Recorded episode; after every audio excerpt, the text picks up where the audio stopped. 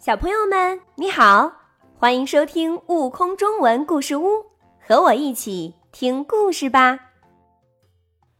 巨人国国王的烦恼，作者梅鱼。巨人国的国庆节快到了，这可是一件大喜事儿，但巨人国的国王却很烦恼。原来巨人国有个传统，每年的国庆节。要举行盛大的宴会。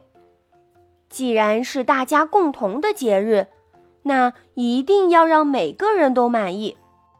国王向全国发放调查信，想听听大家的意见。调查信一封封的收回来了，看着五花八门的回信，国王的眉头皱得都要打结了。大臣向国王建议。请美食家小狼来帮忙。国王连连点头。要满足那么多人的要求，真不是一件容易的事儿。不过这可难不倒小狼。嗯，那就做个大披萨吧。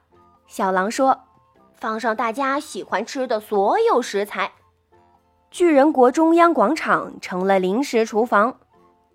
火车运来了足足一百节车厢的面粉，堆在广场的空地上。一百台喷水机同时喷水五分钟，一百台挖掘机同时作业一小时。面粉变成了一个超级大面团。一百台压路机又同时工作，把大面团压成了一块大面饼。小狼乘坐直升机在空中指挥，番茄酱启动，一个个红彤彤的番茄倒进搅拌机，一百台机器同时搅拌，哗啦啦，番茄像河水一样流到了大面饼上。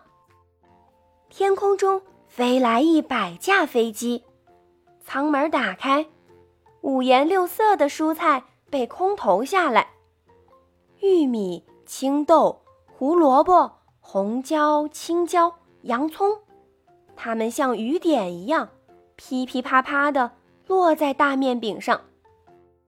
一百艘渔船送来了最新鲜的虾仁儿，一百辆大卡车运来了巨人农场特制的香肠，它们通通都被放到了大面饼上。最后，一百架飞机又下了一阵奶酪雨，哦，终于完成了。